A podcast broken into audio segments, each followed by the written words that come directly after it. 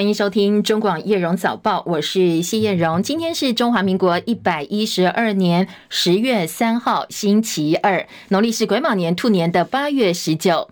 好，气象署在深夜十一点半钟发布了中度台风小犬的海上警报。从目前的路径看起来，真的有机会直扑台湾而来哦。那到底这个台风现在最新的位置、强度，还有接下来可能怎么走，以及影响台湾的时间跟地区，当然还要关心一下今。今天的天气哦，线上连线请教的是中央气象署的预报员陈怡秀小姐。目前中度台风小犬清晨五点钟距离鹅銮鼻的东南东方四百七十公里的海面上哦，那持续会往西北西的方向前进，预计在明后两天对台湾的天气影响是最明显的哦。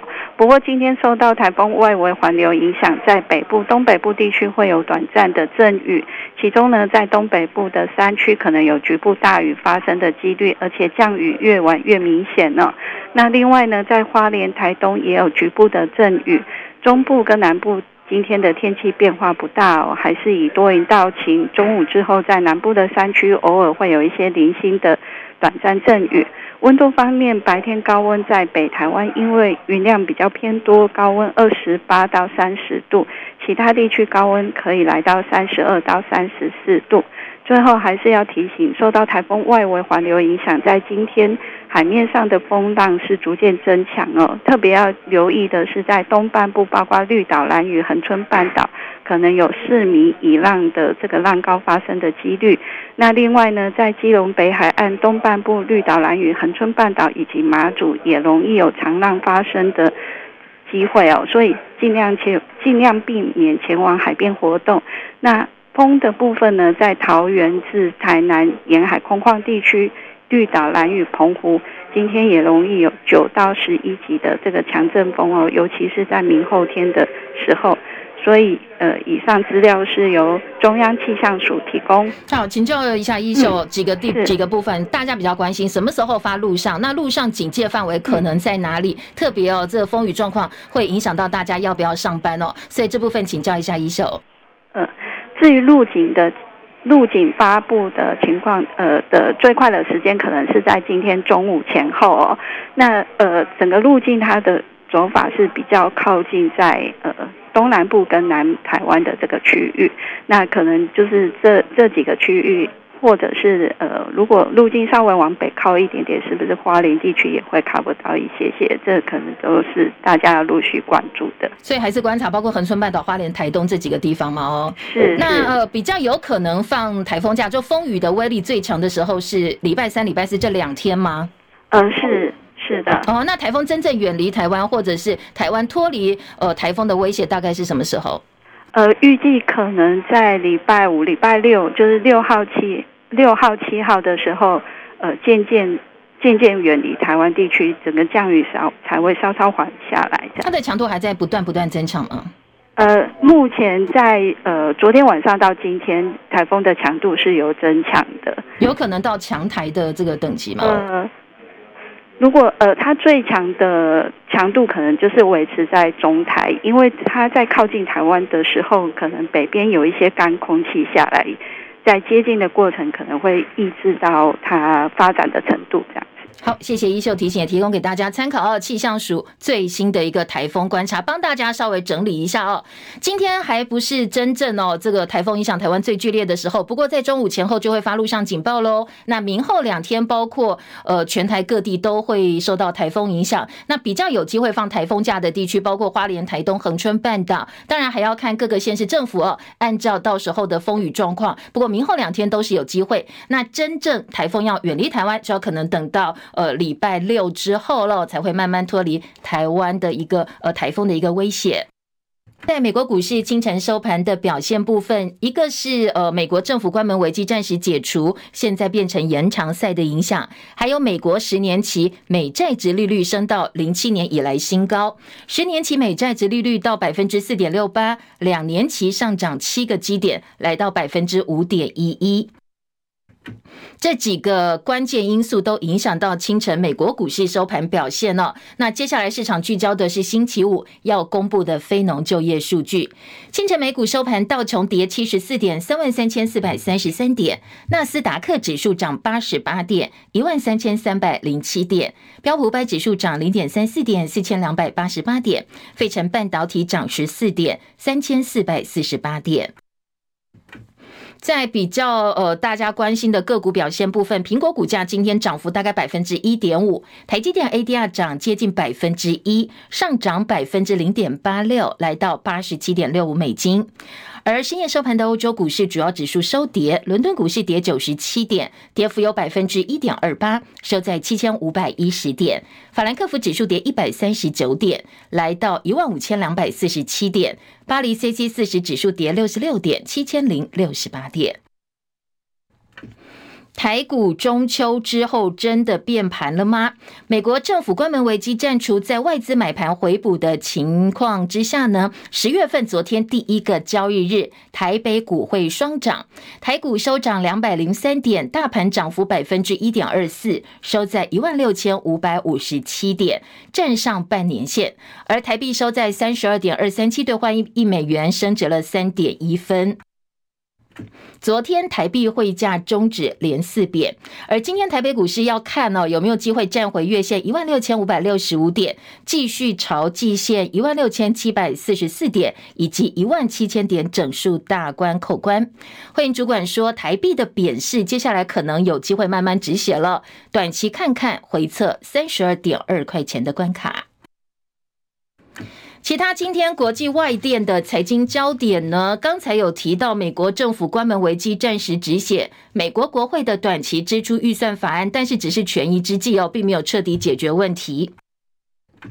现在只能够帮助联邦政府多撑四十五天，把整个关门危机延长到十一月中旬。国会必须在未来几周再度提供政府资金，所以接下来两党可能面对的是更严峻的挑战。美国罢工浪潮未息，美国的汽车工人联合会说，底特律赌场工人也要加入了大罢工，所以新一波的罢工现在蠢蠢欲动。美国最大私营管理式医疗组织美国凯撒医疗集团工会联盟也警告，如果没有达成劳资协议的话，该联盟旗下成员十月四号到六号，他们也要大罢工。而地缘政治方面，外媒引述消息人士说，美国当局已经跟中国大陆提出警告了，最快在这个月稍晚会更新美国人工智慧 AI 晶片，还有半导体生产设施的出口限制，希望呢能够防堵先前的禁令漏洞。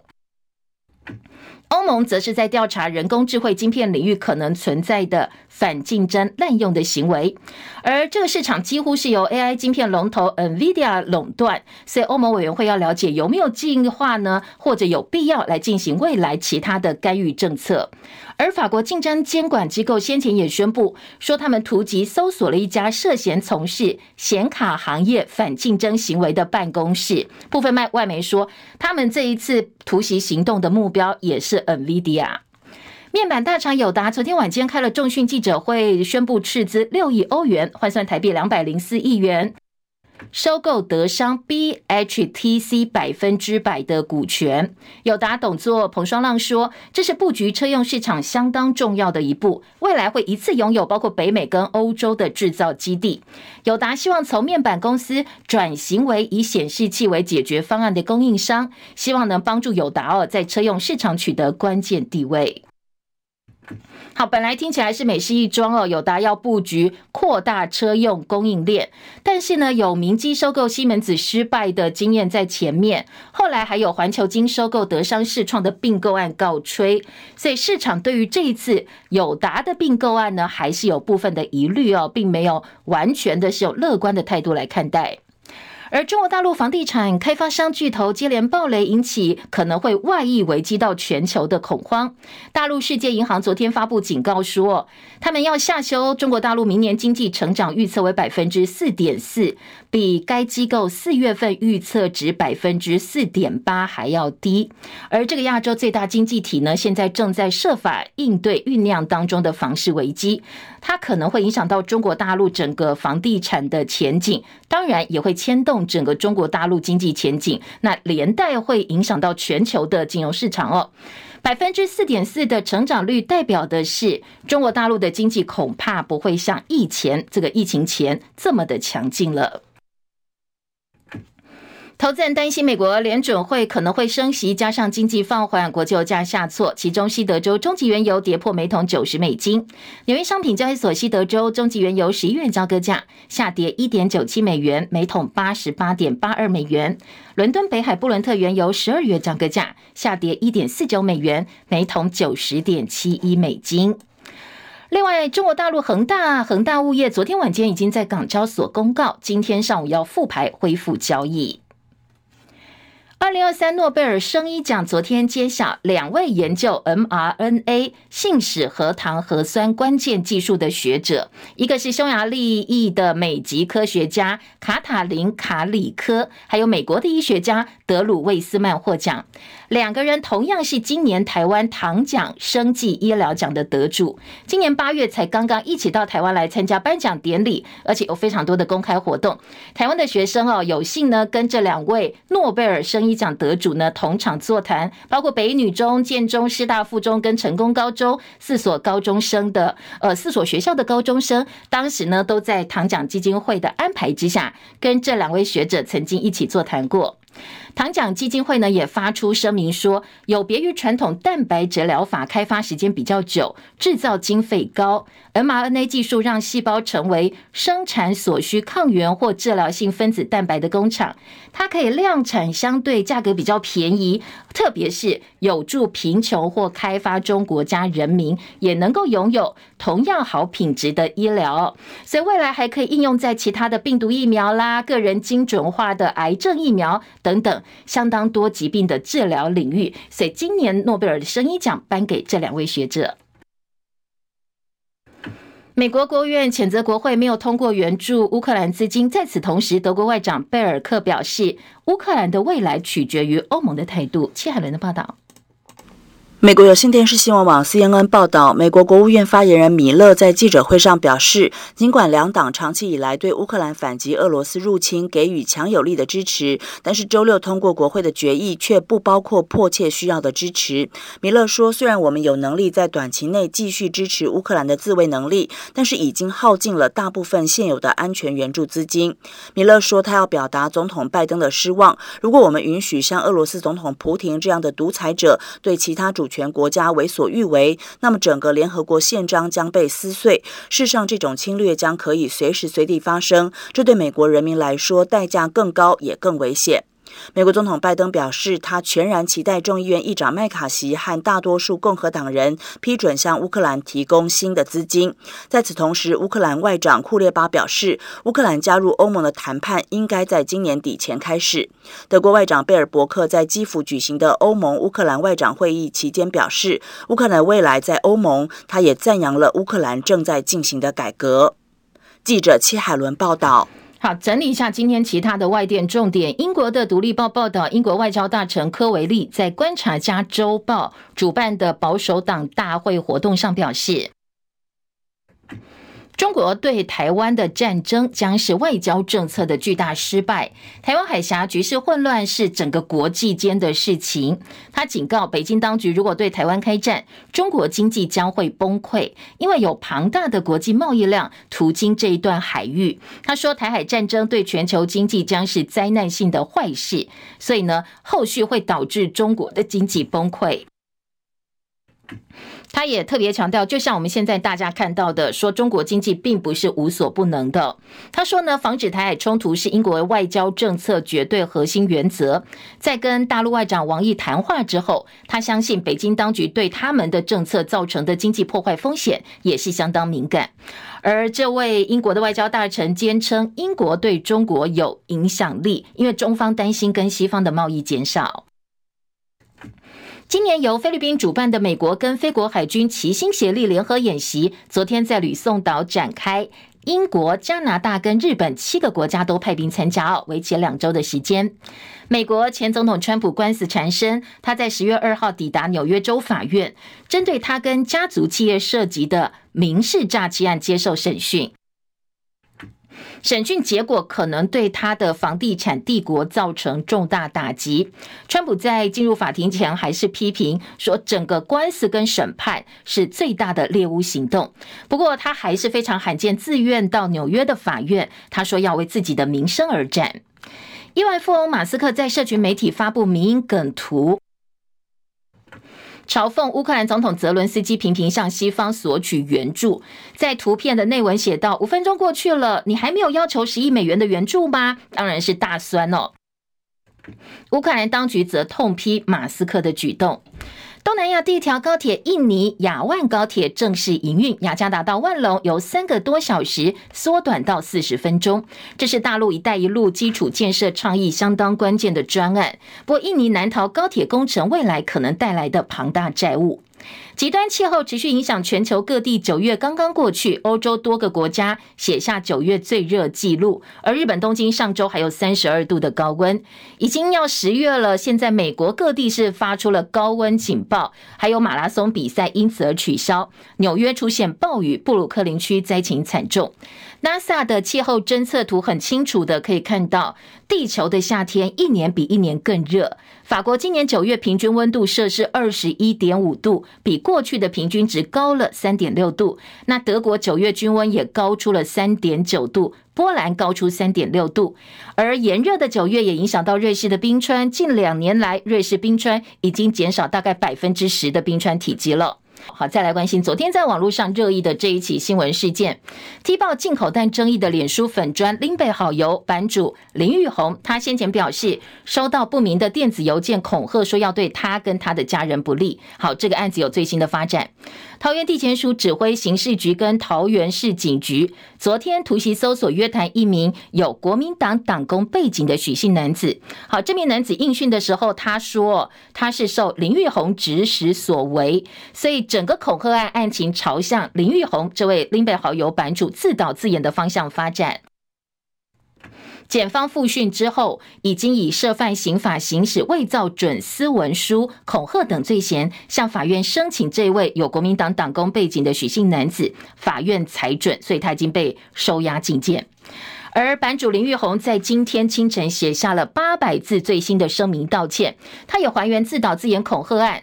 他说呢，请大家原谅我的懦弱。他强调恐吓内容有些是真的。包括他收到含枪跟刀的照片，但是也有一部分是他请朋友这位许姓男子哦帮忙传讯息给他做一个假的证据。他说是我思虑不周，没想到呢，呃，这个事情会连接到这位朋友在国民党党部上班的事。说后续引起的风暴很愚蠢，他非常对不起朋友的义气。林玉红为什么要这么做呢？他说，在这一次鸡蛋的议题当中，他成为风头浪尖，被指为鸡蛋事件的吹哨者。但是该监督政府施政的是在野党，没想到国内在野党见猎心喜，很多的指控都是从他的发文去抄资料来作为议题操作，所以各路民进党支持者或侧翼就接着大量的出征他、抹黑他，他面对了比过去更多的压力，也击垮的他哦。他想要逃避，但是没想到选择了一个错误的方式。他说他想要透过恐吓案这样一个方式来退场，从整起风暴当中抽身。对对于自己做了不好的示范跟退场的模式，才会让一切变成一场闹剧。好，这起事件另外一个关键主角是时代力量的前立委黄国昌，因为他是力挺林玉红，邀请他上直播节目，而林玉红是在他的直播节目上哦，跟大家说他被恐吓了。黄国昌昨天晚间在脸书发文说，他有传讯给林玉红，对方对方也证实说，对，没错，自导自演是真的。而黄国昌说自己间接造成社会的纷扰，他对此表达道歉，也会把直播影片下架，对直播内容负责。而在林玉红本人部分，他现在是出国的，所以检警会等他回国之后再传他到案说明。现在整起事件从网络恐吓案变成了呃自导自演，整个案情大逆转。对此，国民党晚间也发布回应，因为这个涉案的许姓男子是国民党党工哦，国民党谴责所有的作假行为，也希望司法检调尽快理清真相。国民党总统参选人侯友谊昨天走访高雄，上午先到凤山的双慈殿参拜，下午逛黄昏市场，晚间再到美农去跟地方干部座谈。而对于前总统马英九宣布拒绝出席今年的国庆大典，侯友谊说他完全可以体谅马前总统的心情。温来奎的报道。国民党总统参选侯友谊上午来到凤山的双慈殿参拜，一早就有许多退休警官到场力挺。侯友谊的二哥前高一的院长侯明峰也来到现场。对于前总统马英九一早在脸书发文说他拒绝出席今年十月十号的国庆大会，原因是中华民国不见了，蔡英文政府刻意把台湾变成国家的名称。将中华民国的国庆日变成台湾国的国庆日，对此侯友谊接受媒体联访表示，自己完全可以体谅马英九前总统的心情。马前总统不爱参加做诶国庆日，我完全会当体谅他的心情。这一次民进党国庆日的时候，大家问问赖清德，你有认同中华民国的宪法无？你有认同中华民国无？你有要甲咱中华民国永远徛伫中华民国立场来替设想无？你爱想看觅咧，伊是国过啥物话人，大家会当去收，会不会引来更多更多的两岸的冲突？中广记者温兰奎高雄报道。好，马英九拒绝出席国庆大会哦，相关的话题今天早报有相当多，而且还蛮大篇幅的报道。等一下在后半段读报新闻，我们再来提供给大家。中国时报点名侯友谊办公室执行长金普聪是破坏蓝白整合最大变数。金普聪昨天上午接受中广流行网赵少康时间专访，他强调现在蓝白合是国民党党主席朱立伦在谈，而侯办跟党中央步调一致。他怒批哦，相关的说法是有人在放话挑拨。就蓝白有没有可能合？不是这个东西，我讲过，现在是朱主席在谈嘛，嗯嗯，对不对？我们都没有声音的，没有讲，我只是在。顺着朱主席跟就是侯办跟党中央现在是步伐一致，立场一致，所以那个 新闻里面讲说什么，这个国民党人士说什么，我跟朱主席特别通过电话，嗯嗯，我们两个的都一致的，都是要严正的驳斥，好，因为这是有人在故意放话挑拨分化我们。好，这一波媒体操作指称金普聪因为在侯办慢慢慢慢被边缘化，所以刻意运作资深媒体人赵少康出来放话，说侯友谊不当副手。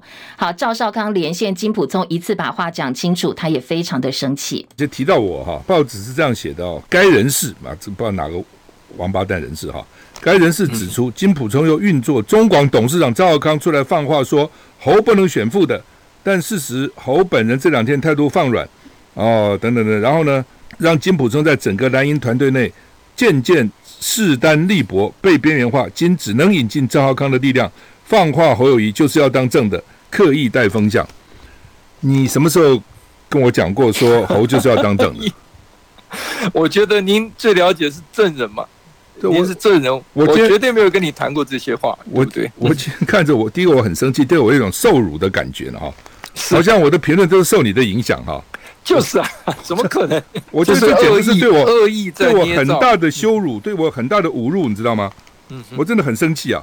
哦，而且我在这边再次强调，金普聪先生从来没有跟我谈过蓝白河的事情，从来没有谈过，更不要讲什么侯不不要当副的。好，后来呃，赵少康也在他脸书发出长文，说没有任何人可以运作他哦。他也分析蓝白合不是不看民调，而是不应该只看民调，因为现在国民党有十四位县市长、三十八位现任立委、三百八十位县市议员，这些都是动员的实力。联合政府不是只有正副总统可以谈，而是有无限可能性的。说现在民众党总统参选人柯文哲抛出联合政府的方向，他认为在欧洲非常的普遍，像德国，所以希望有心人士不要把联合政府给。污名化了。杭州亚运，我们的滑轮竞速溜冰男女三千公尺接力，昨天双双拿下金牌，第十面跟代表团第十一面金牌。另外，轻艇竞速赛事，台湾好手赖冠杰在一千公尺单人划桨决赛也是逆转夺冠哦，拿下我们中华代表团史上第一面轻艇进水竞速奖牌，本届亚运的第十二面金牌了。在出发前，体育署帮代表团设下的目标是十金，所以我们现在已经超过设定目标了。目前总奖牌数十二金十银十七铜，在排行榜上我们排到第五名了。其中呢，中华滑轮竞速溜冰本届进账四金二银一铜，是台湾最大金库。而棒球项目，台湾中华代表队跟韩国对决，昨天我们的旅美好手林玉明先发四比零完封韩国队。那韩国已经被很多韩国媒体痛批哦，说自尊心还能堕落到哪里？今天中华棒球队中午要打香港队。中广早报新闻。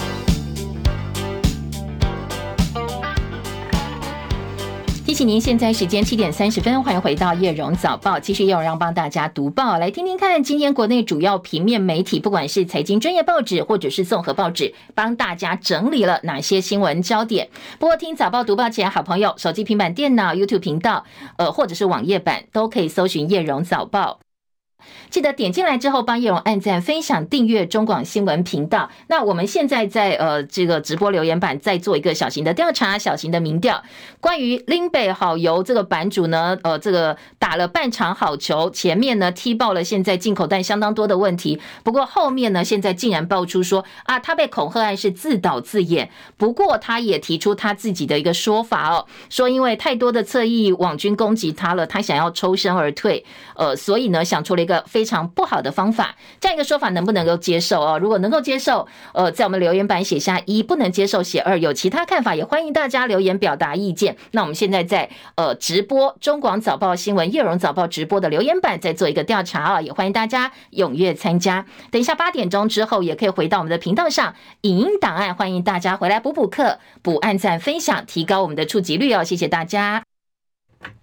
再来关心今天早报头版重点喽。好，今天早报的头版头条呢，呃，首先我们来关心的是在综合性报纸哦，当然头版头焦点不太一样，也有部分的重叠。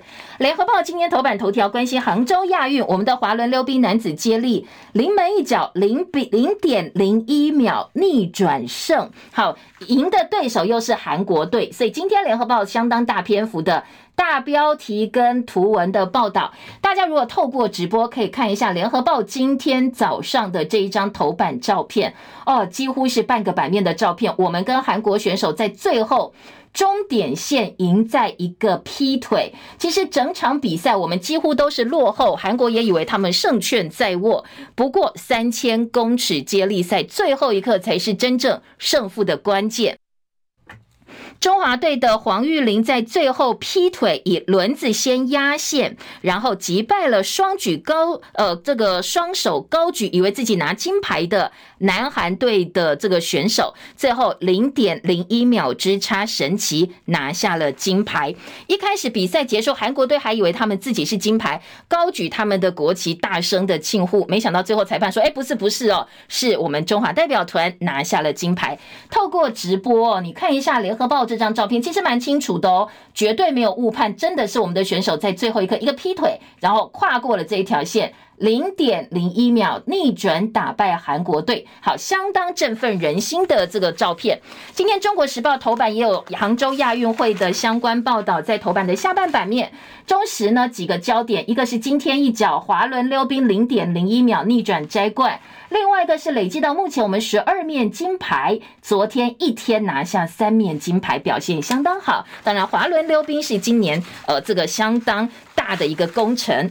而自由时报一样哦，在头版有昨天杭州亚运会，包括快零点零一秒滑轮逆转南韩男女三千溜冰接力加轻艇三面金牌的照片，三家报纸今天都提版到头版喽。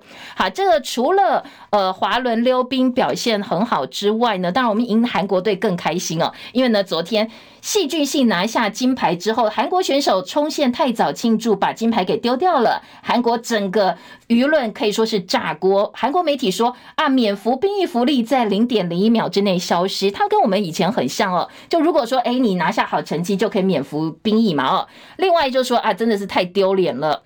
我们昨天赢韩国，除了这个滑轮溜冰场上之外，还有一个棒球迷也很开心哦，因为昨天我们的棒球队旅美好手林玉明先发，南韩的这个棒球队是韩华英的文东柱主投，两位二十岁的年轻投手正负对决，强投对决，结果我们技高一筹。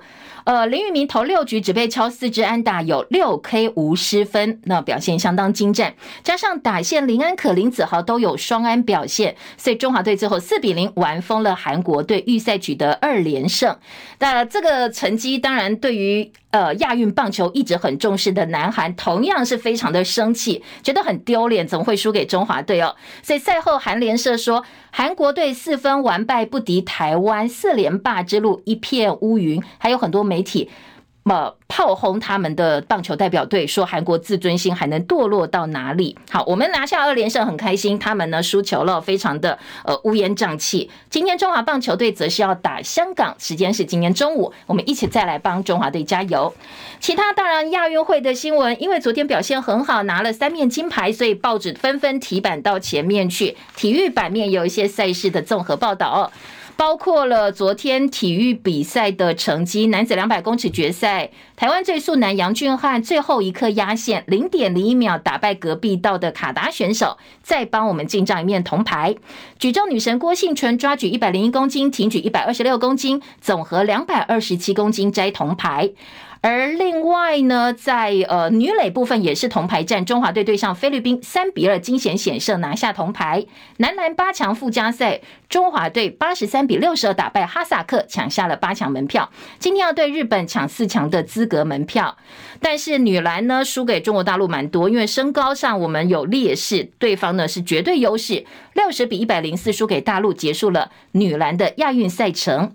今天的比赛我们要来观察的是包括全。级好手吴诗仪、赖主恩跟甘家威力拼金牌战门票。台湾棋王许浩红要跟日本队抢铜牌。羽球一姐戴资颖今天中午女单首战，对手是蒙古选手哦。好，帮大家稍微整理一下。除了呃这个亚运的报道之外呢，今天的中时头版头说国民改台湾吗？马英九拒绝出席国庆大典。好，这个等一下呢，我们来听详细的报道。中时联合头版下半版面都是昨天的诺贝尔医学奖生医奖得主哦，促进 mRNA 疫苗研发的两位学者获得诺贝尔医学奖。呃，今天的联合报说他帮助新冠疫苗问世，而且呢拯救了数百万性命，接下来有助于。癌症的新疗法，好，这今天包括呃联合报头版下半版面，以及呢。呃，《中国时报》内页都看得到啊。另外，《自由时报》头版头则是来关心国造潜舰泄密案。今天《自由》大标题说，涉嫌国家安全，因为泄密给中共嘛，哦，所以呢，国造潜舰高检署以外患罪调查，本来是泄密罪，现在是外患罪。《自由》头版中间版面就是林北好友踢爆巴西蛋被恐吓，竟然是自导自演妈？一个问号，说抓到国民党党工，两人是旧事嫌犯，说是林北好友版主。所指使的。好好，我们来听一下哦。今天各个报纸头版对于刚才提到这些新闻焦点，还有哪些进一步的报道？我们先来听的是《中国时报》头版头条。好了，我们来听听看，马英九不出席国庆大典到底怎么回事？好，今天中时的大标题说。国民改台湾吗？一个问号。马英九拒绝出席国庆。台湾 National Day，民进党年年淡化双十国庆，中华民国几乎快消失了。好，透过直播可以看到今年国庆的这个意向图案哦，在呃头版有呈现。还一个蓝色跟红色的十字构成的双十，其实还蛮像什么呃女性活动，因为还蛮柔和的。下面写民主台湾坚韧永续，二零二三台湾 National Day。今天在中国时报的报道说。国庆筹委会连续三年把双十国庆音译为台湾 National Day，台湾国庆日。前总统马英九昨天宣布拒绝出席十月十号国庆大会。他说：“如果我再出席台湾国庆，等于是帮绕弯偷渡的台湾路线背书。”他说：“这是不折不扣的台独路线，不遵守中华民国宪法，也危害台海安全。”而侯友宜就问赖清德说：“那你说嘛？哦，你到底认不认同中华民国？你是选哪一国的总统？赖清德自称务实的台独工作者，投入选战之后，几次表示台湾已经是民主呃主权独立国家，没有再必要宣布台独。但是呃侯友谊提醒大家说，大家想想赖清德过去说过的话，会不会引起更多的冲突？中时呢，把过去蔡英文总统二零一六年上任之后七年来青天白日满地红的国旗三原色，慢慢从国庆主视觉淡化消失。呃，只有二零一六年的 National Day，二零一七年是 B 一加加一二，没有指说是哪一国国庆。二零一八年是台湾 Together，二零一九年则是呃台湾 Forward，二零二零年是。呃，Proud of Taiwan，所以你看不到哦，这个我们中华民国的一些意象啦，或者是文字。National 呃，台湾 National Day 是二零二一年使用到现在，所以马英九质疑什么时候我们的国民从中华民国变台湾了，说是蔡政府刻意为之，让人痛心。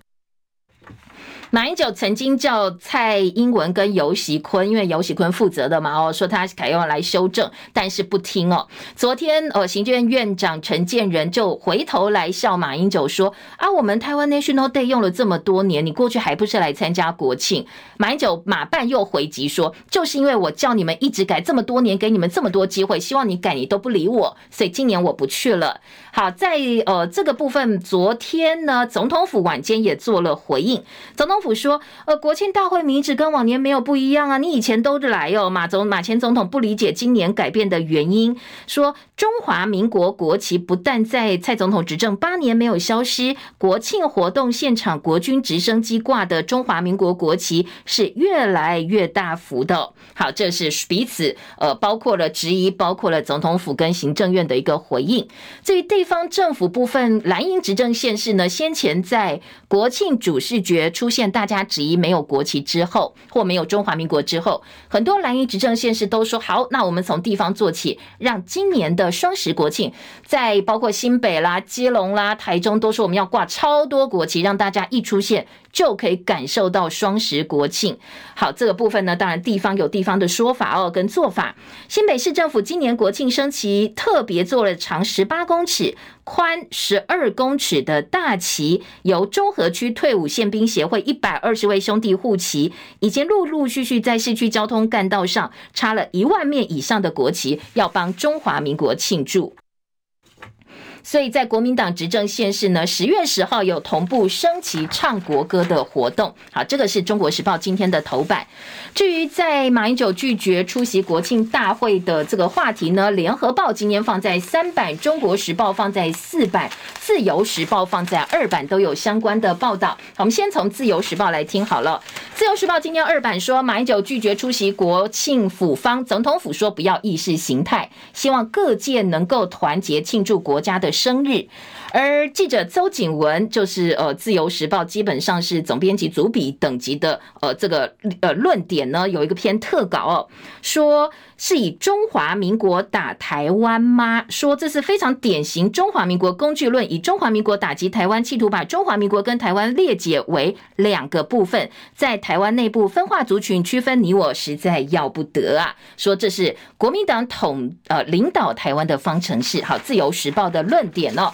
另外，在联合报呢，我们来听听看另外一种看法。联合报说，马英九批评偷渡台独，拒绝出席国庆大会，不愿为台湾国庆日背书。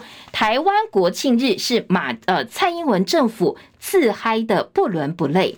记者陈希文、林和明的特稿说：“呃，庄严隆重的双十国庆大典，举国上上下下都在看，各国来访使节访宾也都看在眼里。你不用宪法正式名称来称呼，你要用什么样的名称来彰显我们国家呢？”联合报特稿说。中华民国是最基本的坚持，但是民进党执政多年，频频打民进党执政多年打擦边球，国家名称在蔡英文总统口中笔下不断变形，呃，包括了 re 呃这个台湾中华民国总统这个称谓或中华民国台湾，他就是不讲中华民国，所以马英九的遗憾是国人的疑问。身为中华民国总统、副总统，在国庆大典使用中华民国的中英文正式名称，为什么这么困难？难呢？好，这个是联合报哦，今天在三版提出来的疑问。而中国时报今天的特稿则是放在四版，说叫一声中华民国真的有这么难吗？好，这是崔慈弟的特稿，说你用各种形式变更国民、偷渡国家概念，身为国家的总统跟官员叫一声中华民国，你到底要像呃这个台独金孙赖清德，你要选的是中华民国总统还是台湾国的总统？呃，今天的这个呃中国时报叫。呃，这个蔡政府或者是赖清德应该要对外讲清楚。继续，我们来听的一样是政治话题哦，蓝白河的话题。今天呃，《中国时报》放在二版，当然呃，这个。中国时报放在内页的四版，连呃二版跟四版都有。联合报放在四版，我们先来听听看啊。中国时报关于蓝白合，今天社论说，蓝白合不是政治分赃，是改变未来，是民意的趋向。至于金普聪昨天接受赵少康专访的内容，今天中时提版到二版版头，说金普聪说蓝白合是朱立伦在谈，金曾经呛柯侯配不可能，党内人士说这代表巨大政。政治工程应该采用的是战略模糊的策略。呃，侯进办的执行长金普聪被中国时报点名是蓝白河最大变数。金普聪澄清没有坚持侯友一定要当正或副。至于蓝白河是朱立伦现在在谈的，说。中时当然坚持是金溥聪改口，说双方已经没有互信跟对话空间了。呃，这样一个在野整合应该要更模糊才行。怎么样成全蓝白合？中时特稿说考验金小刀的智慧。而蓝白合不合？柯文哲说他习惯在最后三十秒做最后的决定。联合报今天把柯文哲的说法提版到四版版头喽。蓝白合，柯文哲说急诊医师最长哦，就是在最后三十秒才下决定。民众党跟谁都可以合作。如果说立委三党不过半，那联合政府就出来了。金溥聪接受这个专访，昨天特别强调选举随时在变化，整合当然你要自己先强大。他并没有说，呃，柯文哲呃这个侯友宜不当副手，绝对没有这样讲。他说是被扭曲了，希望蓝白保持善意，自然水到渠成。今天联合报侯立安特稿，金普聪再出手，防止蓝白合作功亏一篑，大家都在努力。而中国时报也说，AIT 说美国跟任何总统候选人都有合作的空间。今天自由时报的头版头条好了，来听听看，呃，关于国造前建案的一个最新进度。今天自由时报说，因为呢，呃，有立委针对前建国造一直在搞，这是国造前建召集人黄树光的指控，还有军火商泄密给中共，前海军顾问郭喜点名国民党国防外交委员会立委马文君卖国，涉嫌把机密交给国外的国安单位。当然，马文君也针对郭喜的指控反告了。呃，在今天的《自由时报》标题部分做的这个凸显呢，是最高检已经分案了，高检署、北检都要来介入调查。内页今天自由三版说，绿营指控马文君曾经提案删光七十五亿元的潜舰预算，说国民党团背后支持是最大帮凶跟共犯。那绿营参选人问马文君是否泄密，国民党提马文君监督有道理，说呃这个要查马文君很荒谬，过去你们绿营立委自己也曾经删掉过这个相关的预算哦，怎么不回头来查一查？甚至呢，王定宇还曾经公布了部分的呃这个所谓的机呃这个。前舰的型号啦，或者是它的尾端哦，是 S 型的之类的，那怎么不去办他泄密呢？马文君说，如果有任何利益，他愿意切腹自杀。报郭喜卖消防器材给新北市，是黄珊珊出面协调。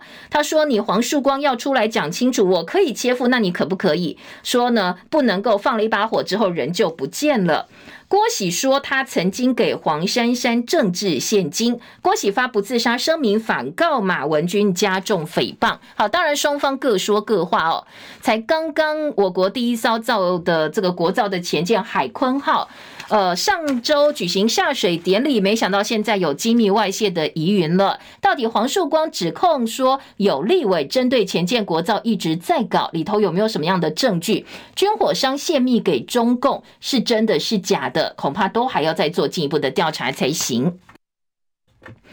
另外，在今天的《中国时报》说，我们这一艘国造前舰海鲲号烦躁粗糙，专家质疑没有完工。它外面罩的一个帆呐、帆布帆罩粗糙，说呢前舰帆罩外壳浮起不平等，不是帆布，是这个外壳的部分，说引起外界质疑。在台美军事界很受重视的专家梅复兴表示，海鲲前舰帆罩一部分只是临时性的，配合这一次直平命名典礼，所以施工比较简易。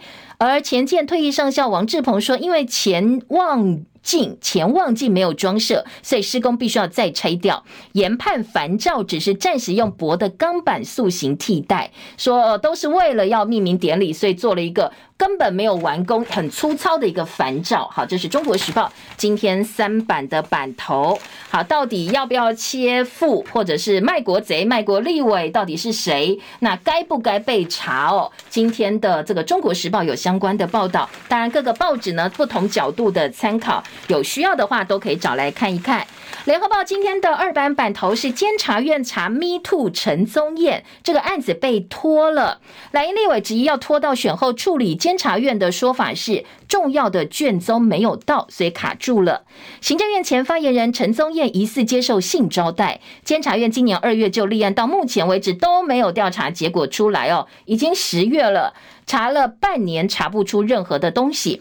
外交部多位外交官涉入性骚扰案，监察院同样高度关注，也都没有下文。所以国民党立院党团质疑说：“哎，你执政党官员做错，该怎么办就怎么办，不能因为要选举啊，你想拖到大选之后吗？”监察院说：“不是啊，是因为我们重要资料没有到。”呃，今天联合报立呃的特稿呢，立场是该管的不管，监察院只顾执政大局吗？好，当大局当然是指监察院长陈菊哦，是用谐音来引来这个呃质疑说监察院该管的不管，那不该管的又管太多，进口蛋之乱呢，都已经搞到一个部长下台了。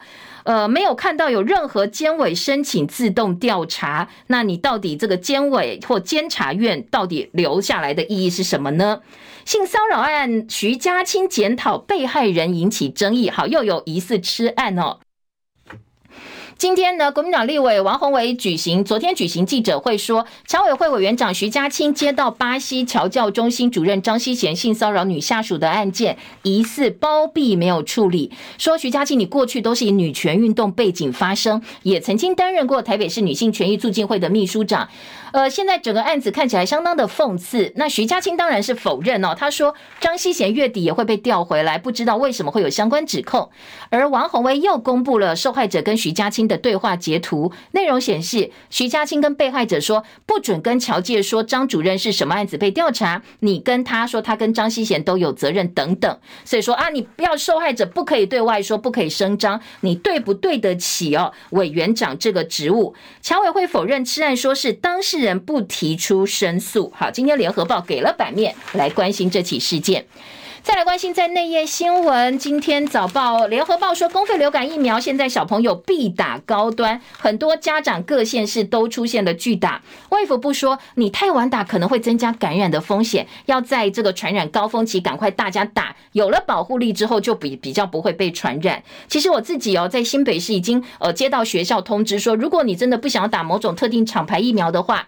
当天发下来才知道要打什么哦，在校园的部分，你可以跟老师说，你看到假设你不想打高端，你看到当天发下来的是高端疫苗，你可以立刻跟老师说，我不要打，然后呢，可以打着拿着这个补打单，他马上现场会开给你，你再自己去其他医疗院所打哦，就可以呃不会被强迫打到高端的流感疫苗了。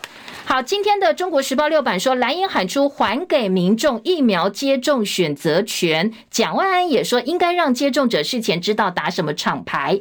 薛瑞元说，呃，如果我在学校提供各个厂牌选的话，那可能会增加整个作业的难度，所以呢，应该比较难在现场让你选说啊，我要打国光，我要打赛诺菲或者是高端。昨天第一天，呃，公费流感疫苗开打，有民众看到高端立刻就掉头了。除了高端之外呢，今天在自由时报说，五肺就是新冠肺炎 SBB 点一点五公费流感肺炎链球菌的疫苗接连开打。卫福部说，呃，早打早保佑，一天打满三剂是没问题的。很多人担心一下打太多疫苗，身体到底受不受得了？不过呢，今天的自由时报说，只要打在不一样的地方，一天可以打三剂。恐吓林北好油的嫌犯落网。中国时报说，嫌犯跟这个林北好油版主是旧识，那检方声押禁见。还有明阳大火，昨天内政部的报告，林佑昌说人员撤离程序是关键。那专家呼吁一级主管都应该要受训。不过昨天内政部的报告被批评说避重就轻，政府机关主管机关都没有受到检讨。国庆刚刚过去，呃，马上要到来的连假呢，现在大家担心交通运输的问题了，因为中秋节连假高铁塞爆了，在廉价的运输，今天联合报批评说交通部缺乏整体规划，担心国庆又爆人龙。工商时报今天的头版头条是友达两百零四亿现金收购德国 BHTC，希望呢海外生产据点能够一次到位。经济日报头版头虚评改革公设比打算调降到百分之二十五，内政部的新方案避免算入车道评数，检讨免计容积项目，当然推动时程还需要一段时间，没有这么快。旺报说，大陆明年经济成长市盈下修到百分之四点四，整个东亚国家可能都会受到拖累。好，这是今天的早报的新闻内容，提供给大家做参考。也祝福你今天美好顺心，要做好防台工作哦。明天见，拜拜。